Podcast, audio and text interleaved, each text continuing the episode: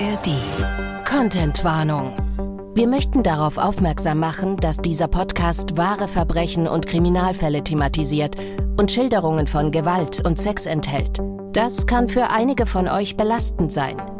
Dieser Podcast ist auf keinen Fall für Kinderohren geeignet. Bayern 3 True Crime. True Crime. Unter Verdacht. Ein Podcast von Bayern 3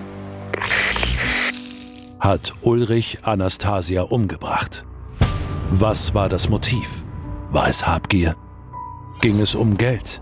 Hatte Anastasia geheime Informationen über ihren Ex? War Ulrich gewalttätig? Was war Anastasia für ein Mensch? War es vielleicht doch Selbstmord? Was berichtet der Kronzeuge? War es Mord? Strafverteidiger Dr. Alexander Stevens erzählt im Gespräch mit Bayern 3 Moderatorin Jacqueline Bell von seinen wahren Kriminalfällen. Oh, das wird wieder spannend heute. Und damit sagen Alex und ich Hello, hello, hello zu einer neuen Folge von unserem Bayern 3 True Crime Podcast. Ja, wie immer an meiner Seite Strafverteidiger Dr. Alexander Stevens. So tief, wie du dein Ho eingeleitet hast, dachte ich, kommt noch das Ho, Ho, Ho hinterher. Ho, ho, ja, stimmt. Ja, Nikolaus war ja es erst. Ho, ho, ho.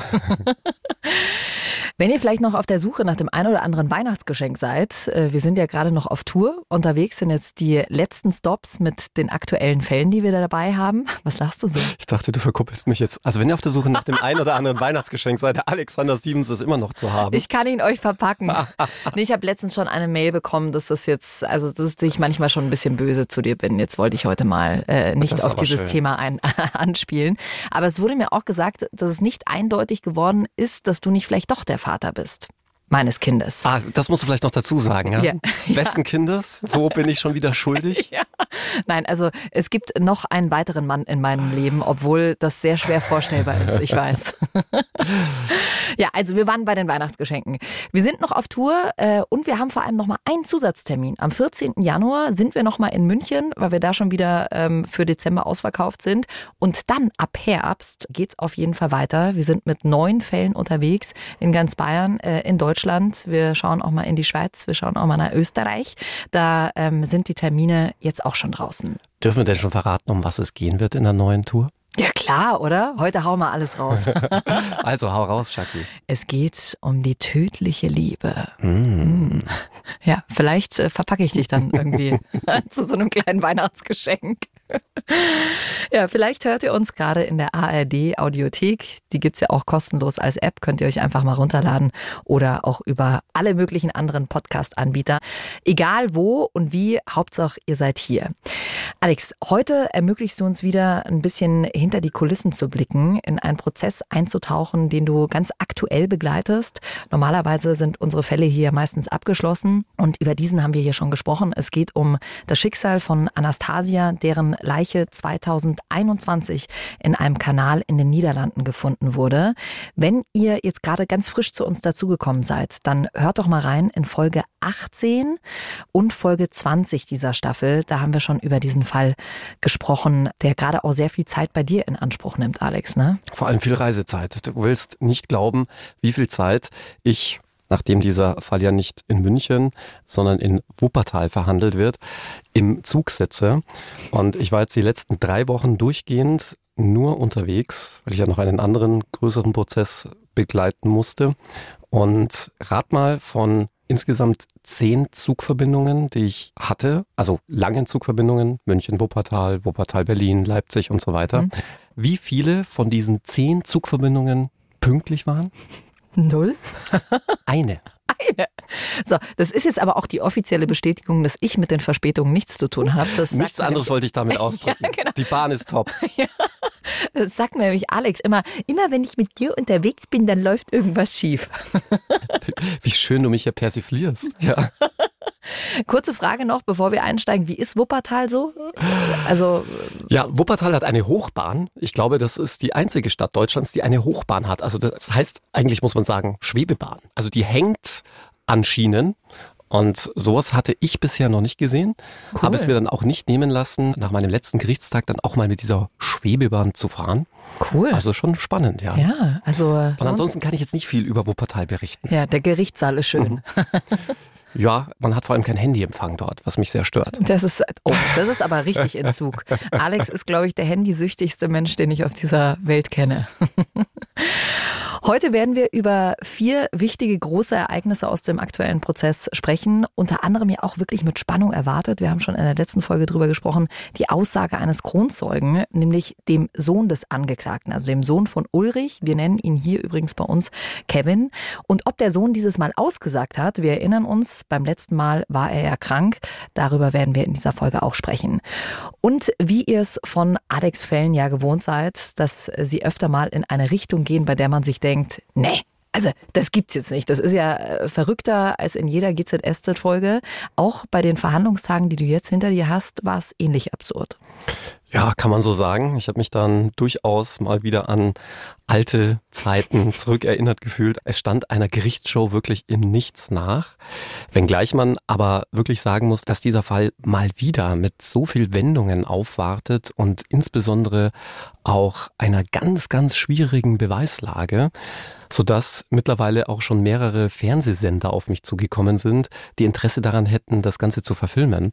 Also man darf gespannt sein, insbesondere auch auf die heutige Folge, denn in den letzten Gerichtstagen ist wirklich da einiges passiert. Ja, also ganz viele Zeugenaussagen, die fassen wir nachher auch noch für euch zusammen. Und im Speziellen interessiert uns natürlich auch die Aussage deiner Mandantin, Alex. Du vertrittst ja die Schwester der Getöteten als Nebenklägerin.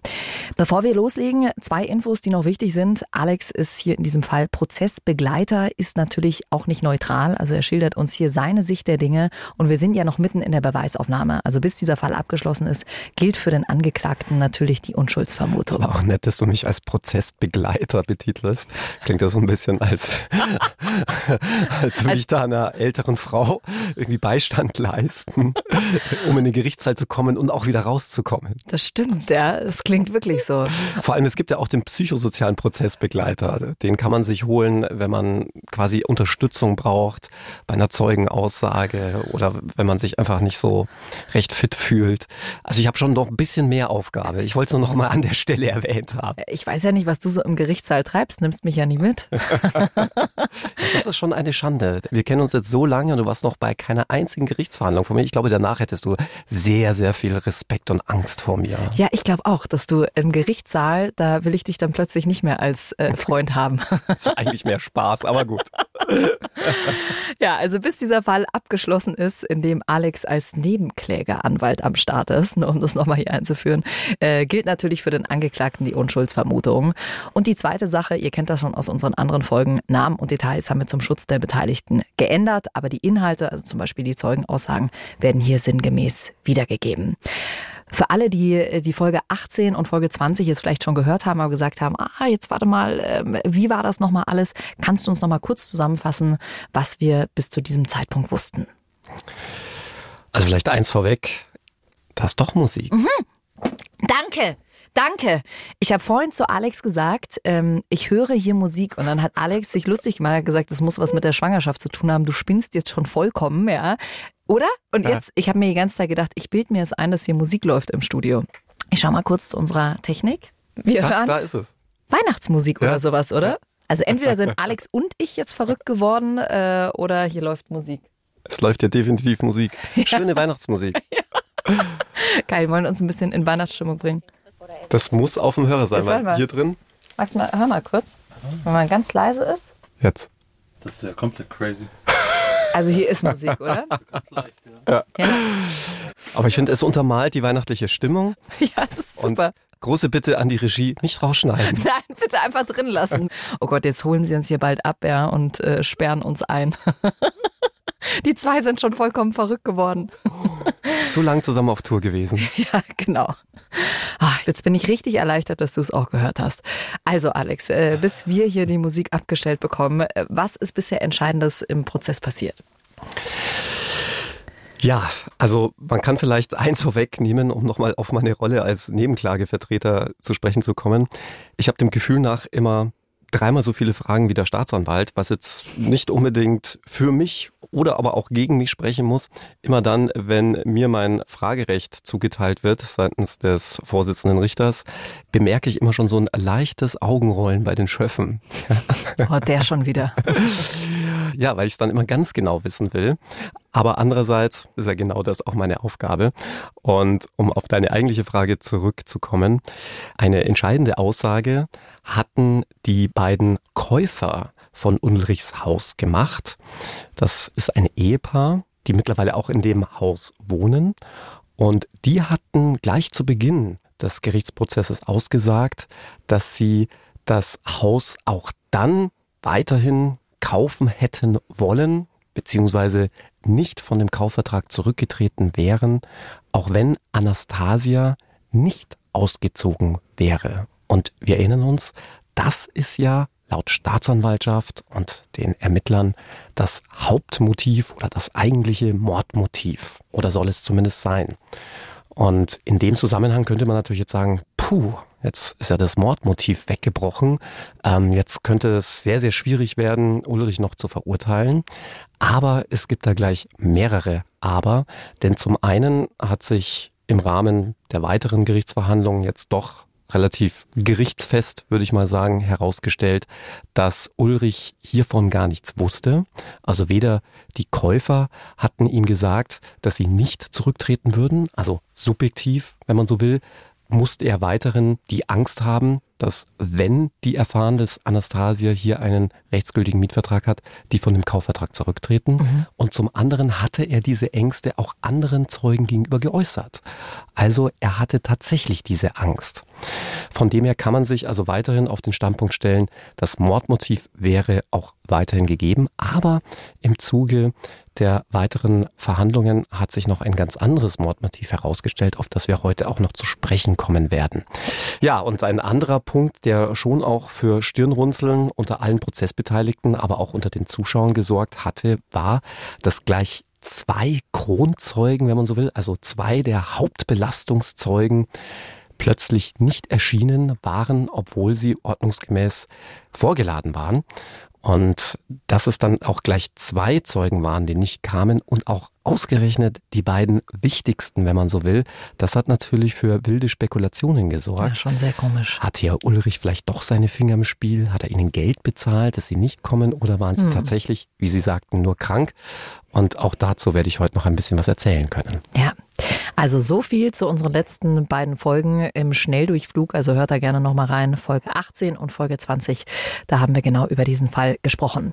Und heute der erste Schwerpunkt, auf den wir jetzt zu sprechen kommen, ist die Aussage deiner Mandantin, also der Schwester der Verstorbenen. Und äh, da nehmen wir euch jetzt mal mit und versuchen anhand der Zeugenaussage von Anastasias Schwester ein paar Fragen zu klären. Zum Beispiel, was war Anastasia überhaupt für ein Mensch, damit man sie sich mal ein bisschen vorstellen kann. Wir haben das anhand der Zeugenaussage Frage für euch mal rekonstruiert. Heißt, das, was ihr gleich hört, ist eine Schilderung, die natürlich auf sehr subjektiven Informationen basiert. Ihr könnt ja für euch mal checken, was euch besonders auffällt und welche Schlüsse das Gericht möglicherweise daraus ziehen könnte. Das ist in etwa das Bild, das ihre Schwester vor Gericht von Anastasia und ihrem Leben gezeichnet hat. Was ist Anastasia für ein Typ Mensch? Die 57-Jährige ist eine bescheidene und gepflegte Frau. Sie kleidet sich gut. Sie tut das, um sich wohlzufühlen, aber nicht, um sich zur Schau zu stellen. Anastasia hat gesundheitliche Probleme mit den Händen, aber psychisch ist sie stabil. Stresssituationen versucht sie scherzhaft wegzulächeln. Zwar hat Anastasia einen Führerschein, aber sie fährt nie Auto. Besitz ist ihr nicht wichtig, obwohl sie vermögend ist. So hat sie nicht nur Bargeld, sondern auch viele Ketten und Gold. Sie spricht zwar nicht darüber, verleiht aber großzügig Geld an Menschen, die ihr wichtig sind und welches brauchen. Auch an Ulrich. Wie ist Anastasias Verhältnis zu ihrer Schwester? Die beiden haben unregelmäßigen Kontakt, zuletzt aber etwas stärker. Denn Anastasia fragt ihre Schwester um Hilfe. Sie bittet sie darum zu bezeugen, dass sie Ulrich Geld geliehen hatte. Einen fünfstelligen Betrag. Nun fange Ulrich nämlich an, sie zu erpressen. Denn es handle sich um Schwarzgeld. Ulrich habe damit gedroht, Anastasia anzuzeigen. Wie lebt Anastasia und wie ist ihre Beziehung zu Ulrich? Vor Jahren lernt Anastasia ihn über einen Bekannten kennen. Sie treffen sich eine Weile. Nach einer Zeit zieht sie zu Ulrich und zahlt ihm Miete. Mit ihrer Schwester spricht Anastasia erst über die Beziehung, als es Probleme gibt. Das ist Anfang September 2021. Sie erzählt ihr, dass sie und Ulrich schon lange geplant haben, zusammen nach Spanien auszuwandern. Ulrich will dort etwas FKK-mäßiges starten. Doch dann kommt Corona und Anastasia gefällt der Plan nicht mehr. Sie will erst auswandern, wenn sie in Rente ist. Schon da gibt es erste Konflikte, denn Ulrich will nicht warten. Er will schnellstmöglich ausreisen und sein Haus in Solingen verkaufen. Bis Ende September soll Anastasia aus der Wohnung ausziehen. Sie fordert daraufhin das geliehene Geld von ihm zurück und geht zu einem Rechtsanwalt. Der bestätigt ihr, dass sie laut Gesetz weiterhin in dem Haus von Ulrich wohnen bleiben darf und schickt ein Schreiben an Ulrich. Als der den Brief ihres Anwalts bekommt, ist er sehr aufgeregt. In diesem Zusammenhang fällt angeblich auch die Drohung, er würde Anastasia bei der Stadt anzeigen. Zu diesem Zeitpunkt hat Ulrich nämlich bereits Käufer für das Haus in Solingen gefunden. Anastasia vermutet, er habe von ihnen bereits eine Anzahlung erhalten, denn Ulrich hat sich ein neues Auto gekauft. Durch Zufall trifft Anastasia die neuen Eigentümer und sagt ihnen, dass sie noch hier wohne.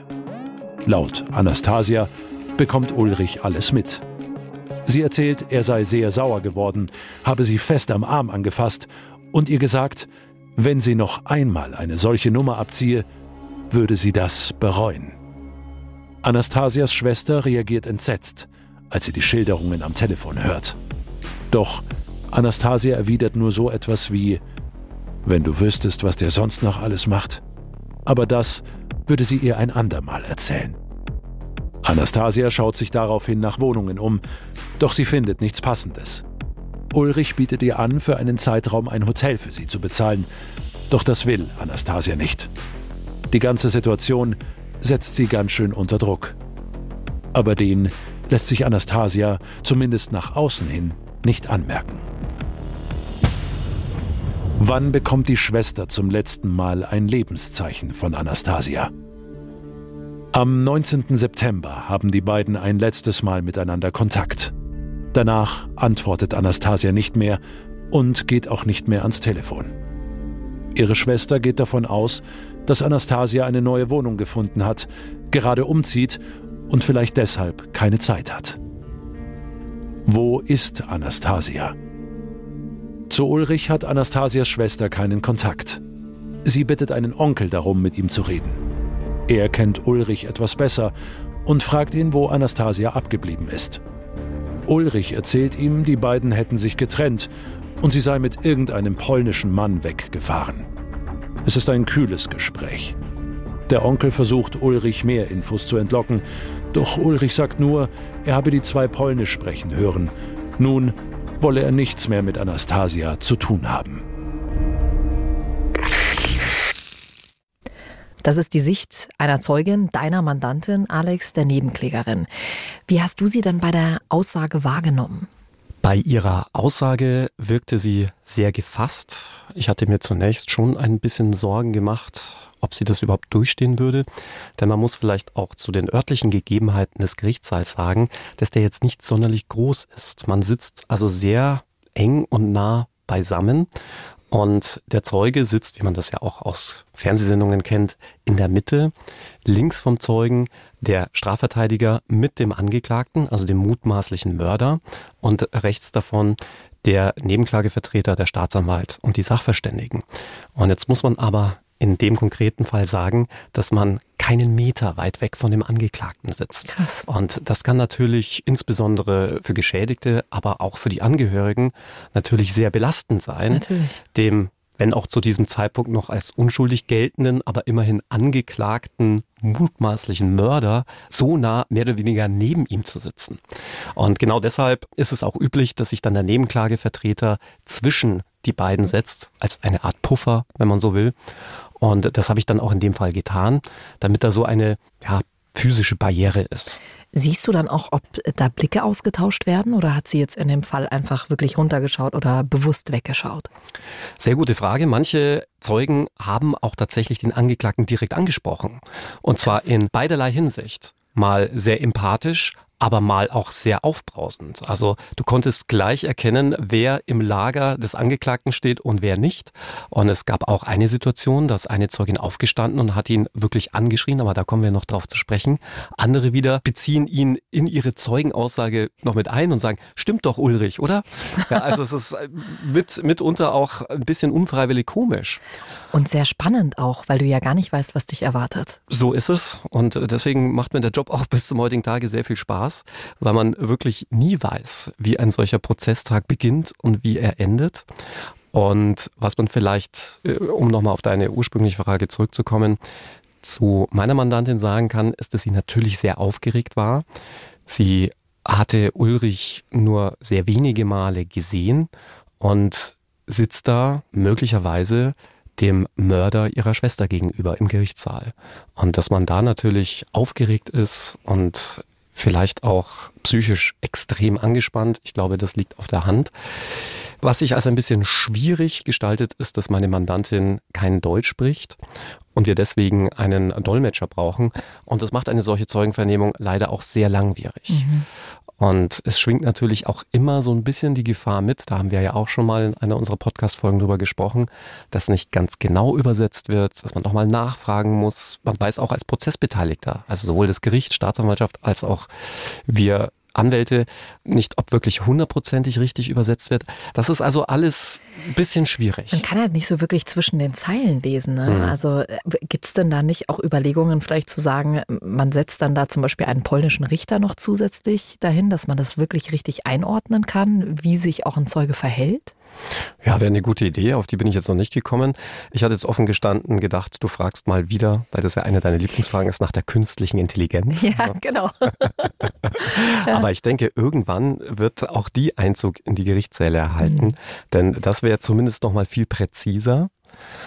Aber ich habe mal vor kurzem bei ChatGBT meinen Namen gegoogelt und gefragt, wer ist eigentlich Alexander Stevens? Und nachdem da rauskam, dass ich ein ehemaliger Pornodarsteller sei, mit dem Künstlernamen Attila, weiß ich nicht, ob die künstliche Intelligenz wirklich schon so weit ist. Stimmt. Ja, aber besser als äh, es gibt keine Informationen zu Dr. Alexander Stevens, oder? Lieber Pornokünstler. Ja, aber auch nett. Da weiß man gleich mal, dass Jackie wahrscheinlich keine Pornos guckt, wenn sie ihn Pornokünstler nennt. Habe ich auch noch nie gehört. Pornokünstler. Der Pornokünstler. Ist doch auch eine Kunst. Definitiv. Ja, eben. Ja. Ich fand übrigens noch viel schlimmer, dass in diesem ChatGPT-Artikel dann drin stand, Alexander Stevens 1966 geboren. Tja, ein paar Jährchen älter, oder? Der Attila. Alex, lass uns die Informationen mal ordnen äh, und durchsprechen, die wir gerade gehört haben, die das Gericht möglicherweise auch in eine gewisse Richtung werten kann oder auch nicht und was das für einen Prozess bedeutet. In der letzten Folge zum Prozess, das war Folge 20 dieser Staffel, hast du ja gesagt, dass Anastasia Ulrich eine Menge Geld geliehen hat. Und jetzt haben wir gerade durch die Schwester von Anastasia erfahren, dass das Schwarzgeld war und dass Ulrich damit gedroht hat, Anastasia anzuzeigen. Jetzt habe ich mich gleich gefragt, Schwarzgeld? Also erstmal, äh, woher kommt das? Hat man dazu irgendwas rausgefunden? Ja, man hat herausgefunden, dass Anastasia wohl nebenbei geputzt hat, wohl unter anderem auch bei sehr wohlhabenden Leuten, so dass da vielleicht auch deutlich mehr an Geld geflossen ist, was vielleicht sonst branchenüblich ist und dass sie das nicht beim Finanzamt angegeben hatte. Sprich, da war brutto gleich netto und da kommt dann über die Jahre sicherlich einiges zusammen. Hm. Und die zweite Frage, was hätte denn jetzt eine Anzeige bedeutet? Also für Anastasia ganz klar ein Strafverfahren. Da geht es ja dann auch möglicherweise um sehr, sehr viel Geld. Und andererseits war es auch so, dass Anastasia Sozialleistungen vom Amt erhalten hat. Insbesondere wurde ihre Miete vom Amt an Ulrich bezahlt. Hm. Heißt also, ab diesem Zeitpunkt würde keine Miete mehr fließen. Und um das vielleicht vorwegzunehmen, es kam dann auch so, dass das Amt dann die letzten drei Monate ihres Lebens keine Miete gezahlt hatte. Das heißt, möglicherweise hatte Ulrich sie sogar angezeigt. Das weiß man jetzt nicht.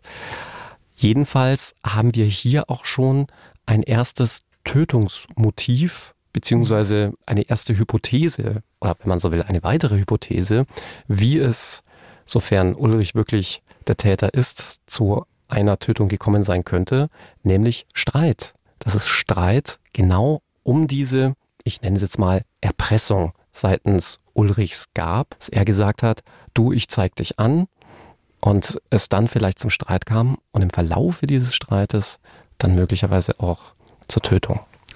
Wir wissen ja aus der letzten Folge und der Aussage der Eigentümer von Ulrichs Haus in Solingen, ähm, du hast es ja gerade schon gesagt, dass sie das Haus auch vermietet gekauft hätten. Also, dass äh, es eigentlich gar keinen Grund gegeben hätte, dass Anastasia da hätte ausziehen müssen. Und äh, Ulrich hat immer gesagt, er wusste das nicht. Und jetzt erfahren wir noch zusätzlich, durch die Aussage der Schwester, dass Ulrich wohl auch ein Schreiben von Anastasias Anwalt bekommen hat, in dem wirklich auch nochmal drin steht, Anastasia muss aus seinem Haus nicht ausziehen. Ja, und damit sind wir schon wieder bei diesem ursprünglichen Mordmotiv der Staatsanwaltschaft. Denn damit scheint ja Ulrich tatsächlich davon ausgegangen zu sein, dass er dieses Haus nicht verkaufen können wird, solange Anastasia in diesem Haus ist und insbesondere muss er davon ausgehen, dass er Anastasia nicht aus dem Haus rausbekommt, wenn schon ihm ein Anwalt das schwarz auf weiß bestätigt. Was natürlich jetzt nicht heißen muss, dass der Anwalt immer recht hat, aber wenn du als Laie jetzt mal so einen Brief vom Anwalt bekommst, Klar. in dem drin steht, nee, mein Freund, meine Mandantin bleibt schön bei dir wohnen, dann hast du halt möglicherweise erstmal ein Problem. Natürlich, definitiv. Und deutet natürlich auch wieder darauf hin, dass er eben ein Mordmotiv hatte. Alex, eine Sache finde ich bei der Aussage der Schwester auch noch ganz interessant. Sie sagt, Anastasia hatte gesundheitliche Probleme. Psychisch war sie aber stabil.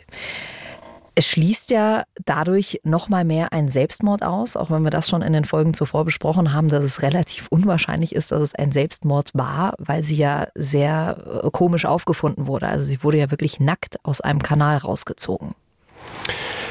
Ja, schließt natürlich jetzt nicht aus, dass man sich auch nackt umbringen kann. Ähm, insbesondere, wenn man jetzt zum Beispiel an die kälteren Monate denkt. Aber wir sind jetzt hier im Hochsommer und man darf natürlich auch nicht vergessen, dass auch Anastasia, nicht nur Ulrich, der freien Körperkultur sehr zugetan waren. Also sprich, die sind auch ganz oft nackt im Garten rumgelaufen, haben wohl auch FKK, Urlaube und ähnliches gemacht, so dass man natürlich daraus schon schließen könnte, okay, weil Anastasia ja auch im Hochsommer gefunden wurde und nicht etwa in den kalten Wintermonaten, so dass äh, das dann doch noch ein Unfall gewesen sein könnte. Ja? Zum Beispiel mhm. beim Nacktbaden. Gleichzeitig muss man natürlich dann wieder fragen, badet man in einem Kanal, mhm. in dem auch Schiffsverkehr ist. Ja, also wahrscheinlich wiederum eher nicht, aber damit hast du jetzt wirklich kein sehr starkes Indiz das äh, für eine Verurteilung allein darauf gestützt reichen würde. Nein, aber vielleicht ein Punkt, den man mit einbeziehen kann. Und man muss vielleicht auch noch sagen, dass sie zum Psychologen gegangen ist, heißt ja jetzt noch lange nicht, dass man suizidale Gedanken hätte. Es ging wohl, aber da kann man natürlich auch nur auf die Aussage der Schwester bauen, darum, dass sie wohl auch Probleme mit den Händen hatte und das natürlich ihren Job stark eingeschränkt hat. Hm. Ein Satz in der Aussage der Schwester ist auch sofort rausgestochen. Vielleicht ging es euch genauso. Wenn du wüsstest, was Ulrich noch alles gemacht hat. Also ich meine, das deutet doch schon irgendwie darauf hin, dass da vielleicht auch andere Dinge hinter verschlossenen Türen abgelaufen sind. Ja, und da haben wir natürlich auch genauer nachgefragt, was das denn gewesen sein könnte war, stand ja jetzt erstmal sehr nebulös im Raum und in dem Zusammenhang hatte die Schwester ausgesagt, dass ihr Anastasia bei einem Gespräch mitgeteilt habe, dass Ulrich beim Verkauf einer Wohnung seinen eigenen Bruder über den Tisch gezogen hätte. Und Anastasia habe ihrer Schwester, also meiner Mandantin, gesagt, wenn sie das dem Bruder von Ulrich sagen würde, dann gäbe es ein großes Problem. Uh. Und damit hat man möglicherweise ein weiteres Mordmotiv, denn wenn Anastasia tot ist, kann sie dem Bruder so etwas natürlich nicht mehr erzählen. Also wusste sie vielleicht was, was sie vielleicht eigentlich gar nicht wissen sollte. Eine Sache habe ich mich noch bei der Aussage der Schwester gefragt. Ich fand es ein bisschen komisch, dass sie nicht nachgeforscht hat, wo ihre Schwester ist. Also die Cousine hat sie ja als vermisst gemeldet, aber irgendwann, wenn du doch wochenlang deine Schwester nicht erreichst, dann unternimmst du doch mal irgendwas, oder? Ja, das haben wir uns natürlich auch gefragt und haben aber eine, wie ich finde, recht plausible Antwort darauf bekommen. Denn der Kontakt war zwar stetig, aber nicht unbedingt regelmäßig. Also es gab Zeiten, schilderte uns die Schwester, da habe man quasi wöchentlich telefoniert, aber es gab auch Zeiten, da hat man dann auch mal Monate nichts voneinander gehört. Und die Schwester, also meine Mandantin, hatte sich dann, als sie eben nichts mehr von Anastasia hörte, gedacht, dass sie mit dem Umzug beschäftigt sei. Mhm. Denn es stand ja zumindest im Raum, dass sie doch umziehen müsse oder vielleicht auch wolle. Ich meine, wer will schon in einer Wohnung leben, von der man weiß, dass man da ungebeten ist und da vielleicht jetzt auch neue Eigentümer einziehen. Und deshalb hatte sie sich da erstmal nichts weiter bei gedacht. Na ja, klar, und es kann natürlich auch mal sein, dass man sich ein paar Wochen nicht hört. Jetzt haben wir uns die Aussage der Schwester hier mal genauer angeschaut. Was bedeutet das jetzt ganz genau für den Prozess? Wie könnte das Gericht das jetzt werten? Na, es sind sicherlich neue Tötungsmotive aufgetaucht, die man vielleicht so noch gar nicht auf dem Schirm hatte. Also allein wenn ich an dieses geheime Wissen denke, das Anastasia gehabt haben will über den Verkauf der Wohnung an den Bruder und dass Ulrich diesen dann über den Tisch gezogen haben soll. Aber auch nochmal die Bestätigung, dass Anastasia wohl sehr viel Geld gehabt haben muss, das auch nicht auf der Bank lag, weil es wahrscheinlich illegales Geld war. Dieses Geld hat man aber bis zum heutigen Tage nicht gefunden. Mhm. Und Du weißt ja aus unserer True Crime Show, dass ich da auch immer ganz gerne sage, Geld ist das älteste Mordmotiv der Welt. Und dann haben wir ja auch noch durch die Schwester erfahren, dass es durchaus Probleme in der Beziehung zwischen Anastasia und Ulrich gab, auch wenn sie jetzt wohl nicht mehr zusammen waren. Aber Ulrich soll ja ihre Schwester erpresst haben, damit, dass sie Schwarzgeld verdiene. Und dass es dann im Zuge dessen vielleicht auch zu einem Streit gekommen sein könnte, durchaus möglich. Und dann haben wir jetzt auch nochmal bestätigt bekommen, nicht nur, dass es dieses Anwaltsschreiben gab, das liegt übrigens auch der Akte bei, sondern dass Ulrich tatsächlich damit rechnen musste, dass es hier zu einem Rechtsstreit kommt und Anastasia ihrer Schwester auch gesagt hatte, sie würde jetzt nicht so ohne weiteres und vor allem kampflos ausziehen. Hm. Ja, soweit äh, zu der Aussage deiner Mandantin. Äh, sie ist natürlich angehalten vor Gericht, die Wahrheit zu sagen, aber ob ihre Informationen am Ende auch ins Urteil mit einfließen, das werden wir sehen.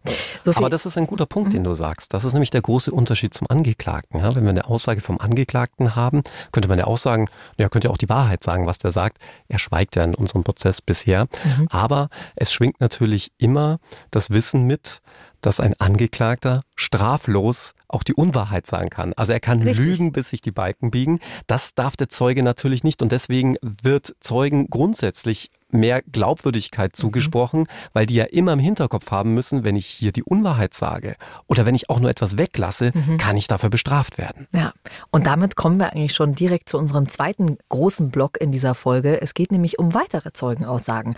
Und die wichtigsten Punkte, die haben wir hier mal für euch zusammengefasst. Das sagen weitere Zeugen vor Gericht.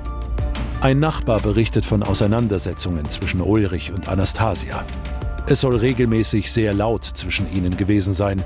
Einmal habe der Angeklagte sogar Gegenstände wie Kochtöpfe nach ihr geworfen und sie regelrecht aus dem Haus getrieben. Anastasia habe dabei um Hilfe geschrien. Der Nachbar habe deshalb auch schon einmal die Polizei gerufen. Vor Gericht geht es außerdem um Kartons, die mehrere Zeugen für Anastasia eingelagert haben sollen. Das Kuriose, die Kartons wurden nach Anastasias Tod von Ulrich und seinem Sohn Kevin abgeholt. Gegenüber Zeugen soll Ulrich verschiedene Geschichten erzählt haben, wo Anastasia nach ihrem Verschwinden abgeblieben sei. Zum Beispiel, sie sei nach Krefeld umgezogen. Ein anderes Mal sagte er, sie wohne jetzt in einem Hotel. Noch eine Version, Sie wohne bei einer Freundin. Mehrere Zeugen berichten, Ulrich hätte Anastasia eine Menge Geld geschuldet, nämlich 30.000 Euro. Sie habe ihn damit unter Druck gesetzt und soll gesagt haben, sie würde nur ausziehen, wenn Ulrich ihr das Geld zurückzahlt. Ulrich selbst wird als geizig beschrieben. Er sei nicht spendabel gewesen, habe nicht einmal 20 Euro verliehen. So ein Zeuge. Soweit die wichtigsten Punkte. Lass uns die nochmal kurz durchsprechen, Alex. Gerade die erste Aussage mit diesen Auseinandersetzungen, da dachte ich mir, hm, deckt sich auch so ein bisschen mit dem, was die Schwester ausgesagt hat, wirft jetzt nicht wirklich ein gutes Licht auf Ulrich. Ja, gleichwohl man jetzt aber auch nichts Handgreifliches wahrgenommen hat. Mhm. Und der Zeuge wurde dann auch vom Verteidiger, und da muss ich schon sagen, Chapeau, wirklich gut in die Mangel genommen. Denn der hatte ausgesagt, dass es sich bei diesen Auseinandersetzungen um sehr kraftvolle Schimpfworte gehandelt habe, die da ausgetauscht worden wären. Ja, und bei näherer Nachfrage, was es denn für Schimpfworte waren, meinte er, ja, also das seien polnische Worte gewesen, aber er spricht natürlich kein Polnisch. Und da stellte sich dann wiederum die Frage, woher okay. weiß er dann überhaupt, dass es Schimpfworte sind? Ja. Und eine weitere Frage, die auch ein bisschen unfreiwillig komisch war und für Schmunzeln unter den Prozessbeteiligten sorgte, war dann die Frage des Verteidigers, ob die denn auch gestritten hätten, wenn sie nackt waren. Was? Denn auch das wusste der Nachbar dann sehr ausführlich zu berichten dass die sehr häufig nackt im Garten waren und er sie dabei beobachtet habe. Okay. Und ja, da musste er dann einräumen, dass er nicht glaube, dass sie gestritten hätten, wenn sie nackt waren. Jetzt wird man fragen, ja, warum ist das jetzt so wichtig?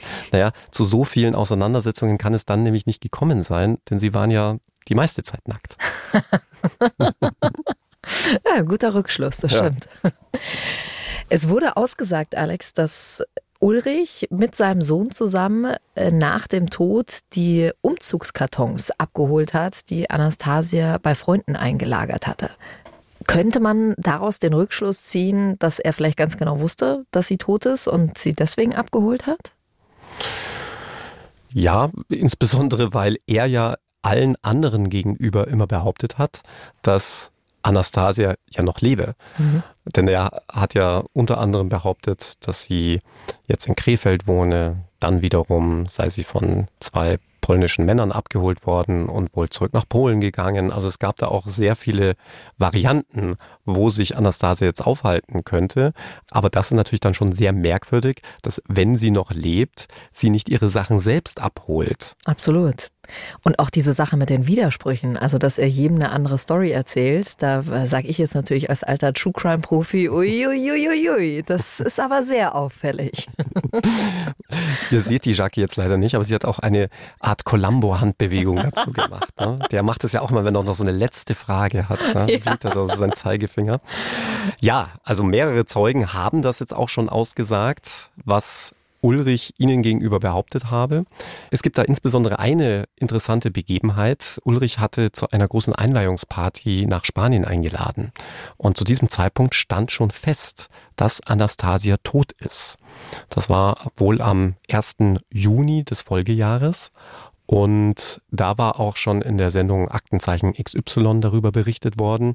Ihr Bild war auch schon, also ihr Konterfei war schon in den Medien aufgetaucht. Wer kennt diese Frau? Leichenfund im Kanal in den Niederlanden. Und darauf angesprochen hat Ulrich trotzdem weiterhin so getan, als würde Anastasia leben und hat auch in dem Zusammenhang seine Gäste immer wieder mit verschiedenen Varianten wohl bedient. Mhm. Also nicht nur, dass sie jetzt da in Krefeld wohne oder da von zwei Männern abgeholt worden wäre und nach Polen gezogen, sondern einmal hieß es dann wohl auch, dass sie jetzt in einem Hotel wohnen würde. Äh, das hat zumindest die Schwester ausgesagt. Dann, so sagt es dann der Sohn, auf den wir ja noch später zu sprechen kommen werden, dass der Vater auf die Frage, ob es dann irgendwas Neues gäbe, da überhaupt nicht reagiert habe und dann erst bei seiner zweiten und dritten Frage, ob es dann irgendwas Neues gäbe. Ja, jeder wusste, dass mhm. Anastasia tot aufgefunden worden war, er lediglich gesagt haben soll, ja, also die Fliesenleger waren jetzt bei mir das gibt's Neues und es gibt aber noch ein bisschen Probleme beim Ausbau des Dachs. Also wirklich ablenkt und man ihm aber so der Sohn, genau angemerkt hat, dass ihm diese Frage jetzt sehr, sehr unangenehm sei. Ein sehr komisches Verhalten. Also egal, wie du mit jemandem auseinandergehst und dich getrennt hast, dann berührt dich sowas ja trotzdem, wenn du mit der Sache nichts zu tun hast. Aber das ist jetzt äh, rein hier in den Raum mal gestellt. Ja, wenngleich ich sagen muss, das fällt aber wirklich allen Prozessbeteiligten auf, Ulrich extrem unemotional ist mhm. in diesem Verfahren. Und das wundert mich. Also selbst wenn langjährige Schulfreunde und Schulfreundinnen als Zeugen kommen, die ihm auch wirklich wohlgesonnen sind. Das merkt man dann am Umgang, dass wenn sie in den Gerichtssaal reinkommen, ihn grüßen mhm. und auch wirklich nichts Belastendes zu berichten wissen, er völlig unemotional reagiert. Und Weißt du, ich stelle mir das so vor, wenn ich da auf der Anklagebank sitzen würde und da kommt ein Schulfreund rein oder eine Schulfreundin, die ich über Jahre, Jahrzehnte nicht gesehen habe, da gibt es auch irgendeine Regung. Vor allem, wenn dann auch über alte Zeiten berichtet wird, die auch nicht immer alle schön waren bei Ulrich. Auch das kommt im Gerichtssaal zur Sprache. Dass da wirklich keine Regung gezeigt wird, finde ich auffällig, mhm. aber jetzt in keine Richtung, dass ich sage, ähm, deswegen muss er der Täter sein oder auch nicht, sondern das sage ich ganz offen, mich berührt das ein wenig, mhm dass ein Mensch so unemotional ist oder ich mich dann auch frage, frisst er das dann alles in sich hinein? Ja, oder Ulrich, so von seinen Gefühlen abgeschnitten mh. ist irgendwie. Ja. Also es tut mir eigentlich schon fast wieder leid. Mhm. Eine Sache, die auch noch bei den Zeugenaussagen rauskam und nochmal die Aussage der Schwester auch bestätigt hat, dass es ja wirklich um viel Geld ging, um 30.000 Euro, die Anastasia Ulrich geliehen hatte und sie das Geld ja auch zurückhaben wollte. Das würde jetzt auch wieder fürs Mordmotiv der Habgier sprechen.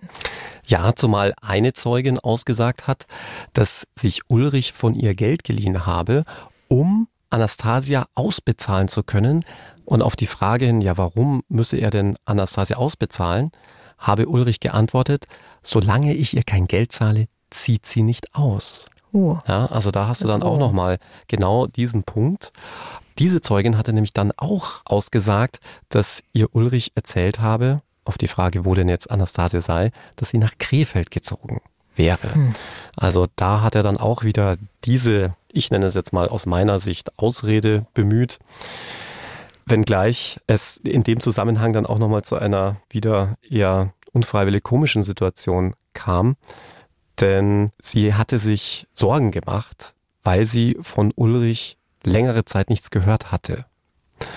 Und mhm. irgendwann hat sie dann Mut gefasst und hat dann beim Sohn von Ulrich angerufen. Also genau der Sohn, der ihn jetzt als Kronzeuge mhm. so schwer belastet und von dem sie aber wusste, dass sie eigentlich keinen Kontakt miteinander haben. Und dann rief sie beim Sohn an und hatte sich größte Sorgen gemacht, hatte gedacht, vielleicht ist irgendwas passiert. Sie wusste, dass Ulrich nach Spanien auswandern wollte, dass er da vielleicht irgendwie einen Unfall hatte und sich deswegen nicht mehr meldet und auch nicht mehr erreichbar war. Und der Sohn habe dann nur gesagt, hier hast du die Nummer von seinem Anwalt, melde dich bei dem. Und oh. das war schon so ein bisschen komisch. Ne? Sie gesagt, oh Gott, also nicht, dass er jetzt mhm. vielleicht verstorben ist oder so. Und dann ruft sie beim Anwalt an, also seinem jetzigen Strafverteidiger, und auf die Frage, ob denn irgendwas passiert sei oder sie mit ihm reden könne, habe der dann nur gesagt, ja, der kann reden und dann aufgelegt. Ja, das sorgte natürlich für einen unfreiwillig komischen Moment, wenn man dann doch sagt, naja, also schon ein bisschen harsch. Der Verteidiger hat sich dann auch in der Verhandlung dafür entschuldigt, aber er hatte natürlich einen guten Grund, so zu reagieren, denn er darf natürlich als Anwalt nicht sagen, mein Mandant sitzt im Knast. Ja, ja. natürlich nicht. Er hat ja, ja. Schweigepflicht. Und deswegen habe ich das total nachvollziehen können, dass man da in einer gewissen Bredouille ja. ist. Ne? Was sagt man da, wenn ja, da einer er kann anruft? reden. Zumindest wusste sie, dass er dann noch leben muss. Ja, genau. Also er ist noch da. Es wurde vor Gericht natürlich noch viel, viel mehr besprochen. Alle Zeugenaussagen jetzt einzeln durchzugehen, würde hier den Rahmen sprengen. Aber Alex, gab es noch außer den jetzt schon genannten Punkten einen, der fürs Urteil sehr wichtig war, den wir jetzt nicht aufgegriffen haben? Ja, durchaus. Und zwar einen, der in der Presse ja, glaube ich, auch schon als eine Art Auftragskiller beschrieben wurde. Ach ja. Da gibt's nämlich einen Freund von Ulrich, der so dafür bekannt war, eher so die hartgesottenen Aufgaben zu erledigen. Also sicherlich nicht immer auf der Sonnenseite des Lebens unterwegs ist, um es jetzt mal wirklich ganz vorsichtig zu formulieren. Was zum Beispiel? Ne, er soll so der Mann fürs Grobe gewesen mhm. sein, ja. Also dem Vernehmen nach, also durchaus in illegale Aktivitäten verwickelt. Aber jedenfalls soll der von Ulrich gebeten worden sein, den Sohn um die Ecke zu bringen. Ulrich habe nämlich diesem Zeugen, der auch dann als Zeuge vor Gericht vernommen wurde, gesagt, dass es Probleme mit dem Sohn gäbe. Der wolle Geld vom Vater aus der Erbschaft der Mutter. Diese, da haben wir auch schon drüber gesprochen, soll ja Ulrich einfach einbehalten haben. Und der Sohn würde jetzt Ulrich Probleme machen. Und deswegen habe Ulrich diesen Zeugen gebeten, und zwar mit einer Art Pistolengeste, also indem er mhm. seine Finger zu einer Pistole formt und dann quasi so dieses Abdrücken oder den Rückschlag ja. nachstellt, ob er denn den Sohn nicht um die Ecke bringen kann. Was? Und gut, wenn das so stimmt, ist das natürlich ein vorsichtiges Indiz dafür, ja. dass er vielleicht auch ein zweites Mal darum hm. gebeten hat oder es vielleicht dann auch durchaus selbst durchgeführt hat, zumindest bei Anastasia. Jetzt ist es aber natürlich auch nur eine Einschätzung eines Zeugen, der vielleicht aufgrund seiner Vergangenheit auch nicht unbedingt der glaubwürdigste Zeuge ist. Da muss man natürlich immer sehr, sehr vorsichtig sein. Gleichwohl hat er jetzt keinen eigenen Nutzen aus einer solchen Aussage. Und das ist natürlich immer ein gewichtiges Indiz bei der Bewertung von Aussagen. Hat man denn auch irgendwie ein eigenes Motiv, jemanden falsch zu belasten ja. oder einen gewissen Belastungseifer zu zeigen. Aber das war sicherlich so ein Moment im Gerichtssaal, wo man sagt, aha, das ist natürlich jetzt ähm, schon äh, sehr komisch, äh, dass jemand sowas erzählt. Ja. Genau. Um das jetzt hier nochmal kurz festzuhalten, also es geht hier um den Sohn von Ulrich. Also Ulrich soll angeblich äh, so in etwa das Zeichen dafür gegeben haben, dass äh, ein Auftragskiller, ein Bekannter von ihm, seinen Sohn umbringt. Also das ist ja äh, schon ein ziemlich krasser Vorwurf. Also man weiß natürlich jetzt nicht, kann man dem wirklich glauben, aber das schon mal allein gehört zu haben, das stelle ich mir schon auch kurios vor. Ja, und dann hatten wir noch eine weitere Zeugin und die ist auch sehr wichtig für Gericht und Staatsanwaltschaft, zumindest wenn man Ulrich hier verurteilen möchte. Denn es geht um die Frage des Alibis. Hat Ulrich zum angenommenen Tatzeitpunkt ein Alibi oder nicht? Und die Staatsanwaltschaft geht ja davon aus, dass er kein Alibi hat. Warum? Weil Ulrich just an dem Tag, von dem man ausgeht, dass an diesem Tag Anastasia umgekommen ist, nicht zu Hause war. Denn danach gefragt, habe Ulrich gesagt, dass er versackt sei bei seiner Mutterfreundin. Auf die kommen wir gleich zu sprechen, was das genau ist. Eine Mutterfreundin. Mutterfreundin, ich wollte gerade fragen, ne? kenne ich das Wort nicht? Zu dieser Zeit hatte Ulrich aufgrund der Auszugsmaßnahmen in seinem eigenen Haus Unterkunft bei einer ehemaligen Datingpartnerin gefunden. Ja, ich sehe schon das Schmunzeln auf Jackies Lippen. Ja, jetzt geht's wieder in genau die richtige Richtung. Er hatte über ein Online-Dating-Portal eine Frau kennengelernt, mit der aber dann nichts weiter lief, weil er ihr schon sehr zeitnah von seinen Spanienplänen erzählt hatte und sie wollte aber nicht mit nach Spanien auswandern aber man ist freundschaftlich verbunden geblieben. Und diese Frau hatte in der Zeit, als dieser Umzug anstand und eben auch in dem angenommenen Tatzeitraum Ulrich Unterkunft gegeben. Und sie hat ausgesagt, er ist wirklich jeden Abend zu Hause gewesen, bis auf diesen einen Abend, von dem man auch ausgeht, dass es der Tatzeitpunkt ist. Und da habe Ulrich ihr gesagt, ja, er sei bei seiner Mutterfreundin, bei seiner mütterlichen Freundin, wie auch immer er sie nennt, untergekommen bzw. versackt. Und sie habe das zwar jetzt nicht weiter hinterfragt, aber schon komisch gefunden, weil das eine sehr alte, mittlerweile 91-jährige Frau ist, bei der man sich dann schon fragt, schläft man da dann auch? Mhm. Und jetzt kommt's, genau diese Frau haben wir auch vernommen und die war so fit mit ihren 91 Jahren, also geistig fitter als ich, kann ich dir sagen. Krass. Also wirklich, wir waren absolut beeindruckt, was die alles wusste, wie eloquent die war. Also wirklich on the spot, kann man mhm. sagen, bei jeder Frage. Und die hat dann ausgesagt, dass Ulrich niemals, zu keinem Zeitpunkt bei ihr jemals übernachtet hätte. Uiuiui. Also war er äh, wohl nicht bei der Mutterfreundin, wie er so schön sagt. Again what learned. Alex, lass uns mal zu Teil 3 dieser Folge kommen. Du hast mir ja schon ein bisschen was erzählt. Ich bin jetzt aber sehr gespannt, äh, wird jetzt noch mal ein bisschen ausführlicher. Es sind sehr absurde Dinge vor Gericht passiert und das geben wir jetzt hier mal sinngemäß wieder. Eine Zeugin ist gerade mitten in ihrer Aussage. Sie erzählt davon, dass sie Ulrich nach Anastasia gefragt habe. Dabei kommt es zu einem Eklat. Die Zeugin steht auf, erhebt ihre Stimme und blafft Ulrich an, der vor ihr auf der Anklagebank sitzt. Du hast mich angelogen, ruft sie. Anastasia war doch zu diesem Zeitpunkt schon längst tot. Die Zeugin ist außer sich. Und sie ist nicht allein. Denn was bis dahin keiner im Gerichtssaal weiß, sie hat ihre Tochter mitgebracht. Als das rauskommt, wird die Tochter spontan als Überraschungszeugin geladen. Ein echter Richter Alexander Holt-Moment. Ja, so würdest du es auf jeden Fall nennen, oder? Ja, und auch nicht der einzige und letzte Richter Alexander Holt-Moment in diesem Prozess, so viel sei schon mal verraten. Kommt das öfter mal vor, dass jemand dann einfach spontan geladen wird? Also ja, das kommt schon hin und wieder mal vor, aber doch eher selten, weil man das Beweisprogramm eigentlich ganz gut vor Augen hat. Also welche Zeugen man insbesondere braucht. Aber es kommt schon hin und wieder mal vor, dass man sich als Zeuge von einem Angehörigen begleiten lässt. Und in dem Fall ging es mitunter um diese Streitereien mhm. in der Nachbarschaft. Und damit hat dann nicht nur die Zeugin als unmittelbare Nachbarin davon mitbekommen, sondern natürlich auch ihre Tochter, mhm. die mit ihr in einem Haus wohnt, unter einem Dach wohnt.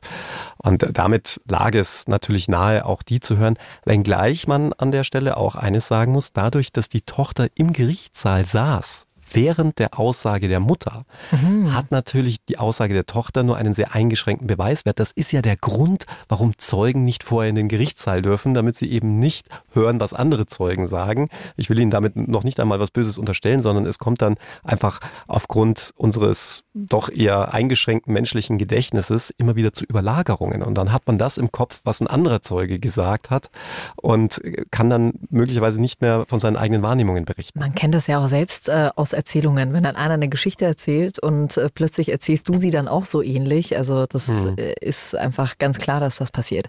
Was hat sie denn erzählt, die Tochter? Sie konnte letztlich auch nur das bestätigen, was schon die Mutter ausgesagt hatte und was diesen anderen Richter Alexander Holt-Moment angeht. Wobei ich es eigentlich ein bisschen unfair finde, dass wir immer nur auf dem armen Alexander rumhacken, denn es gab ja auch andere Gerichtsshows. Ne? ja, Barbara Salisch, das noch alles. Ulrich Wetzel, glaube ich. Gibt es übrigens immer noch. Ja, wie dem auch sei. Also, dass ein Zeuge auch mal ungehalten reagieren kann, das kommt natürlich oft vor. Das ist sehr emotional vor Gericht. Man sieht da auch den mutmaßlichen Mörder sitzen mhm. und wenn du selbst fest davon überzeugt bist, das ist derjenige, der eine Nachbarin, mit der man sich möglicherweise auch gut verstanden hat, umgebracht hat. Möglicherweise auch noch so bestialisch und dann einfach wie Müll in einem Kanal entsorgt, dass man dann äh, auch sehr emotional reagieren kann, meine ich, liegt auf der Hand, was aber jetzt wirklich, und das ist mir jetzt auch als Nebenklagevertreter wichtig, jetzt keine vorverurteilende Wirkung in Richtung von Ulrich haben soll. War das äh, der krasseste emotionale Ausbruch, den du vor Gericht erlebt hast? Oder was war so ein Erlebnis, wo du dir denkst, so, boah, also da musste gleich die Security kommen, weil die sich fast zerfetzt haben im Gerichtssaal? Ja, also ich habe da schon deutlich Schlimmeres erlebt. Mhm. Das ist ja auch noch gar nicht so lange her. Da gab es ja einen sehr, sehr heftigen Zwischenfall zwischen Wachtmeistern und einem Anwalt, wo der Anwalt dann in Robe zu Boden gebracht werden musste und man äh, ihn in Handschellen dann abgeführt hat. Auch das kommt vor. Und Hieß er Alexander Stevens? Nein. so schlimm ist es, glaube ich, um mich vor Gericht noch nicht bestellt. Ah. Wenngleich ich in der Eigenreflexion sagen muss, umso länger man in den Job ist, desto ruhiger wird man. Mhm. Ja, so eine Altersmilde, die man da irgendwann ja, bekommt. Aber das oder? sieht man bei allen Prozessbeteiligten. Ja. Also auch bei älteren Staatsanwälten, älteren Vorsitzenden Richtern. Und mit älter meine ich jetzt noch gar nicht mal irgendwie 60 plus, sondern wenn du mal 10, 15 Jahre in dem Job bist, dann äh, liegt sich, glaube ich, dieser jugendliche Beißreiz. Würdest du lieber vor Gericht stehen bei einem jungen Richter oder Richterin oder lieber bei einem älteren oder einer älteren? Das hat alles seine Vor- und Nachteile. Ein jüngerer Richter ist natürlich deutlich unerfahrener macht vielleicht deshalb auch deutlich mehr Fehler. Und umgekehrt hast du bei einem älteren Richter einen deutlich erfahreneren, der vielleicht dann noch mit ein paar mehr Wässerchen gewaschen ist als man selbst. Aber du hast nicht das Gefühl, dass die Jüngeren jetzt vielleicht strenger sind äh, als die Älteren? Nein, das ist unterschiedlich. Und ich habe ja schon gesagt, es ist vor allem von Bundesland zu Bundesland, aber auch kann man schon so sagen, von Gerichtsbezirk zu Gerichtsbezirk sehr unterschiedlich. Mhm. Also man merkt schon, wo ein Richter oder ein Staatsanwalt in die Schule gegangen ist. Denn es gibt Gerichtsbezirke, die gelten als extrem streng. Also man weiß ja, Bayern gilt als das Texas Deutschlands, ja, was die Strafen angeht. Und auch innerhalb Bayerns gibt es dann wieder Gerichtsbezirke, die als extrem streng gelten und andere, die als, ich sage jetzt mal, als gemäßigt beschreiben kann. Was aber auch interessant ist, sind Umgangsformen. Also ich finde, dass man gerade in Bayern ein sehr subordinatives System pflegt, also sehr von oben herab. Also mhm. Gericht und Staatsanwaltschaft auch sehr innig miteinander sind. Das liegt vor allem daran, dass es hier keine strikte Trennung gibt. Da haben wir ja auch schon mhm. drüber gesprochen. Ne? Jeder Staatsanwalt wird in Bayern mal Richter und umgekehrt, was ich nicht richtig finde, ne? weil ja. damit Exekutive und Judikative vermischt werden. Das ist in den anderen Bundesländern, mit Ausnahme von Baden-Württemberg meine ich, noch nicht so. Das ist strikt getrennt. Da kannst du entweder Richter werden oder Staatsanwalt und deswegen kennen die sich dann auch nicht so gut. Und äh, ich muss auch sagen, dass dieses von oben herab, also dieses Subordinative in anderen Bundesländern nicht so ausgeprägt mhm. ist. Da begegnet man sich sehr viel mehr auf Augenhöhe und ich habe das jetzt zuletzt auch in dem Prozess in Leipzig erlebt, der mir, was das angeht, wirklich sehr, sehr positiv in Erinnerung bleiben wird. Denn mal abgesehen davon, dass man da wirklich sehr höfliche Umgangs Umgangsformen pflegt, was eigentlich das Normalste auf der Welt sein mhm. sollte, war das wirklich ein Verhandeln auf Augenhöhe. Es gab also quasi schon gar keinen Moment, um sich da irgendwie anzublaffen oder gar konfliktär und konfrontativ in die Verhandlung gehen zu müssen. Ja, das ist doch auch mal schön, oder? Ja, Wenn man äh, so eine angenehm. Erfahrung mal macht, ja.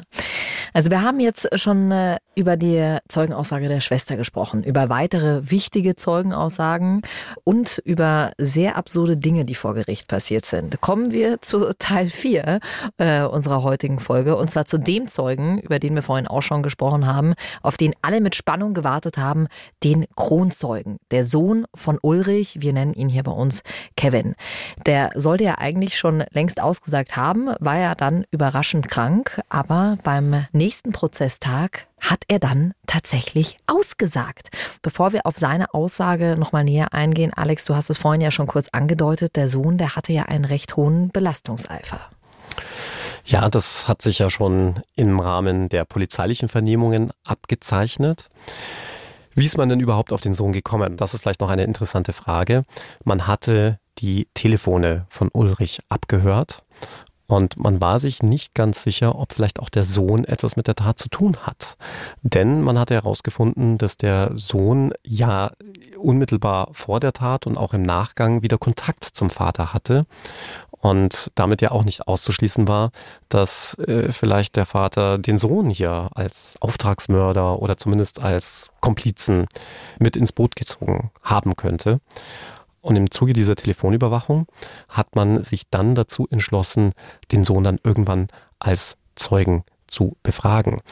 Das war insoweit auch ganz wichtig, weil der Sohn jetzt plötzlich mit dem Auto der Verstorbenen umherfuhr. Mhm. Ja, also möglicherweise hätte der Sohn ja damit auch ich weiß nicht, ob das dann gleich ein Motiv sein muss, aber zumindest einen Anreiz, an dieser Tat mitzuwirken oder zumindest von dieser Tat profitiert. Das ja, kann man ja so sagen. Dass er das Auto nicht mehr zurückgeben muss. Mhm. Und dann kam also diese immense Überraschung für die Ermittler. Im Zuge dieser polizeilichen Vernehmung gibt er sehr ausführlich zu Protokoll, dass er den Vater bei einer gemeinsamen Fahrt nach dem aktuellen Stand mit Anastasia gefragt habe, insbesondere was er denn mache, wenn Anastasia nicht aus seinem Haus ausziehen würde.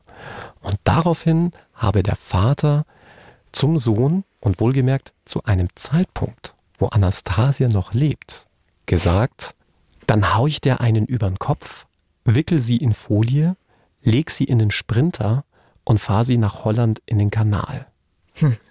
Genau das hat er vor der Polizei ausgesagt. Und jetzt hat sich die Staatsanwaltschaft natürlich auch erhofft, dass er Ähnliches auch vor Gericht nochmal aussagt. Nochmal ganz kurz. Ihr wisst, es gibt das Zeugnisverweigerungsrecht äh, bis zum dritten Grade. Alle, die bei uns auf der Tour waren, die wissen Bescheid und haben noch diese riesen Grafik vor sich. Ähm, darauf hätte sich Kevin berufen können. Aber er hat sich für eine Aussage entschieden. Und damit wird sich jetzt jeder die Frage stellen, was hat er jetzt letzten Endes vor Gericht gesagt? Ja, das war ja auch so ein bisschen die Angst unter den Prozessbeteiligten, dass er jetzt vielleicht deshalb kalte Füße bekommt. Mhm. Krank war. Genau, und deshalb auch krank war, in Anführungszeichen. Aber er kam. Er kam aber nicht alleine, er kam mit einem Zeugenbeistand, also mit einem Anwalt.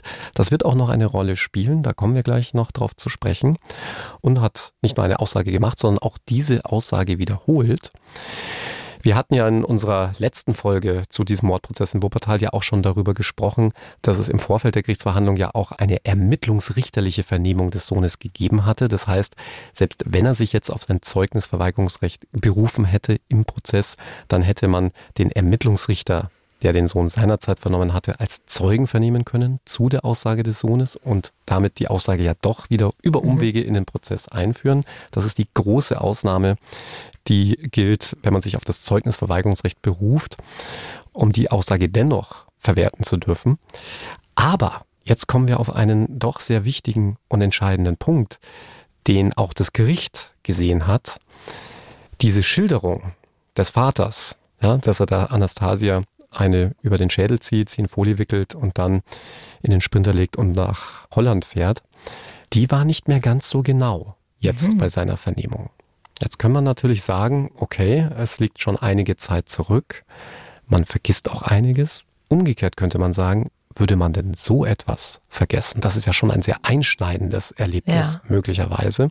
Darüber muss sich dann das Gericht Gedanken machen. Aber er hatte zum Beispiel jetzt bei seiner Aussage nicht mehr erwähnt, dass der Vater nicht nur gesagt habe, er legt sie in den Sprinter, wickelt sie in Folie und fährt sie dann zu einem Kanal in die Niederlande. Nein, er hatte gesagt, dieser Kanal sei eine Stunde entfernt. Das hat er jetzt gesagt. Das hat er jetzt nicht gesagt. Mhm. Das hat er damals gesagt.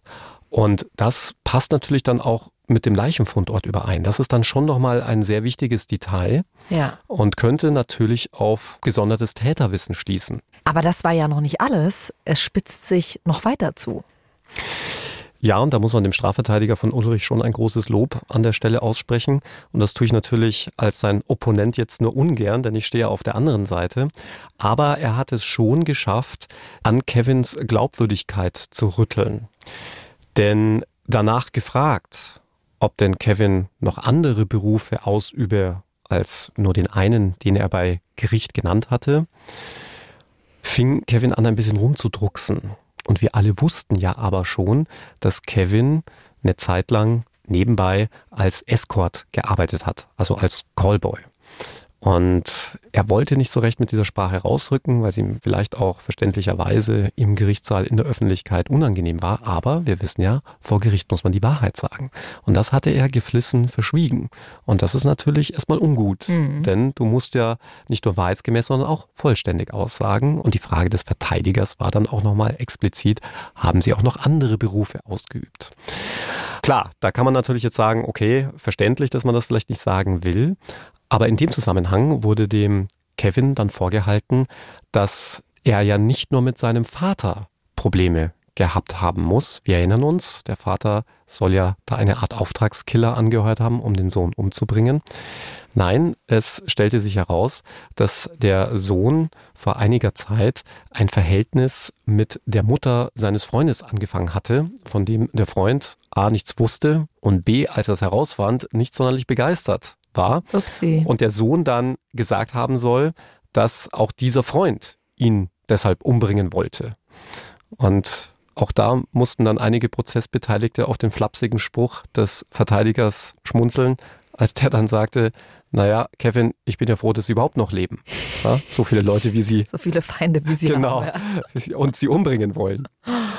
Und dann spitzte es sich weiter zu, denn bei einer Hausdurchsuchung wurde ein Strafbefehl gefunden. Ein Strafbefehl, auch da haben wir ja, glaube ich, schon öfters drüber gesprochen, ist quasi eine richterliche Verurteilung auf dem Postwege. Also da muss man dann nicht vor Gericht erscheinen, sondern kriegt das Urteil quasi per Post zugestellt und wenn man dann nicht fristgemäß Einspruch einlegt, dann gilt man als verurteilt. Und einen solchen Strafbefehl hat man bei der Hausdurchsuchung von Kevin gefunden und daraufhin hat ihn der Verteidiger angesprochen. Die Stoßrichtung des Verteidigers ganz klar. Kevin stellt sich vor Gericht, aber auch in seiner polizeilichen Zeugenvernehmung als sehr ehrbaren Menschen dar. Und wenn du aber als ehrbarer Mensch schon mal mit dem Gesetz in Konflikt gekommen bist, kann das natürlich auch so ein bisschen an deiner Glaubwürdigkeit rütteln. Muss ja. es nicht, kann es. Und auch darauf wollte Kevin zunächst nicht antworten und hat dann von seinem Auskunftsverweigerungsrecht Gebrauch gemacht. Denn auch das wissen wir, man muss sich ja nicht selbst einer Straftat belasten. Ja? Kennen wir ja zu Genüge aus den Polizeikontrollen, über die wir schon gesprochen haben, und der Beschuldigtenvernehmungen. Auch vor Gericht muss man sich nicht selbst belasten. Nur haben wir hier einen Spezialfall. Dieser Strafbefehl ist rechtskräftig. Das heißt, er ist jetzt deshalb rechtskräftig verurteilt. Er kann sich ja gar nicht mehr belasten. Aha. Das heißt, er kann sich auch nicht auf dieses Auskunftsverweigerungsrecht berufen, hat es aber trotzdem getan. Jetzt hätte das Gericht natürlich intervenieren können und sagen können, Sie sind aber verpflichtet, hier wahrheitsgemäße Angaben zu machen. Man kann natürlich aber auch als Gericht den Rückschluss ziehen, mh, hier wurden also wieder mal keine wahrheitsgemäßen Angaben gemacht. Jetzt werden sich wahrscheinlich viele Zuhörerinnen und Zuhörer denken, ah, jetzt sind sie aber schon sehr rabulistisch hier, die Juristen. Mhm. Ne? Das ist ja schon sehr kleinkariert. Ich meine, immerhin geht es jetzt hier um einen möglichen Mord und jetzt sind das irgendwelche Banalitäten, über die man hier rumdiskutiert. Aber die Summe kann es machen. Und es stellt sich natürlich zum Abschluss auch eine wichtige Frage.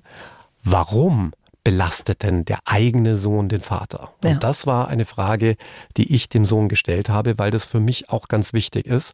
Denn ich sehe meine Aufgabe nicht darin, der Staatsanwaltschaft nach dem Mund zu reden und zu sagen, ja, ich bin auf der Seite von Anastasia, respektive ihrer Schwester, sondern mir ist natürlich auch ganz wichtig, dass die Wahrheit ans Licht kommt. Und das ist natürlich auch meiner Mandantschaft wichtig, denn die wollen mitnichten, dass ein Unschuldiger verurteilt wird, die wollen einfach wissen, was ist da passiert, wer war es und was ist passiert. Und was hat er darauf gesagt? Auf meine Frage hin, warum er denn nicht von seinem Zeugnisverweigerungsrecht Gebrauch macht, muss er erst mit seinem Zeugenbeistand sprechen, mit dem Anwalt.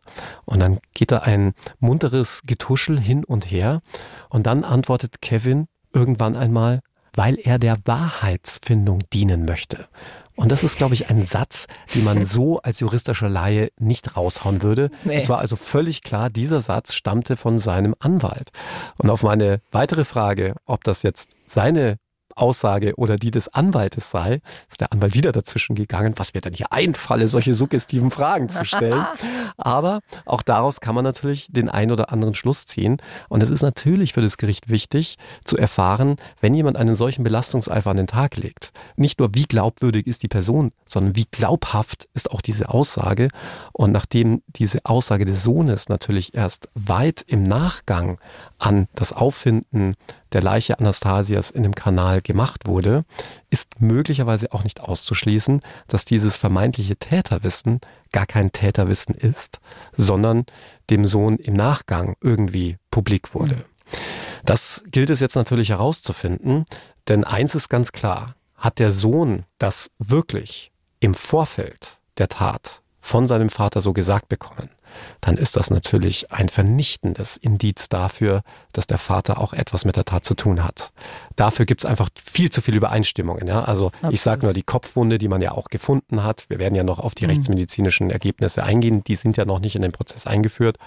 Die Tatsache, dass dann auch Anastasia im Kanal in den Niederlanden gefunden wurde, das dann auch noch zumindest mit der ersten polizeilichen Aussage übereinstimmt, dass das etwa eine mhm. Stunde Fahrzeit ist. Das sind schon sehr gewichtige Kenntnisse.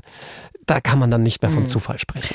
Wie glaubhaft war die Aussage denn für dich? Also wir wissen ja noch nicht, äh, wie es das Gericht einschätzt, aber wie hast mhm. du es wahrgenommen?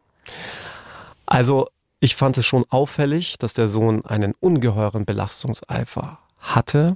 Aber wenn man die ganze Vorgeschichte mit ins Verhältnis setzt, dass der Vater den Sohn wohl regelrecht ausgenommen haben muss finanziell, dass er kein guter Vater dem Sohn gewesen ist, dann kann man das natürlich auch nachvollziehen, dass ein solcher blanker Hass zutage tritt und nach wie vor da ist.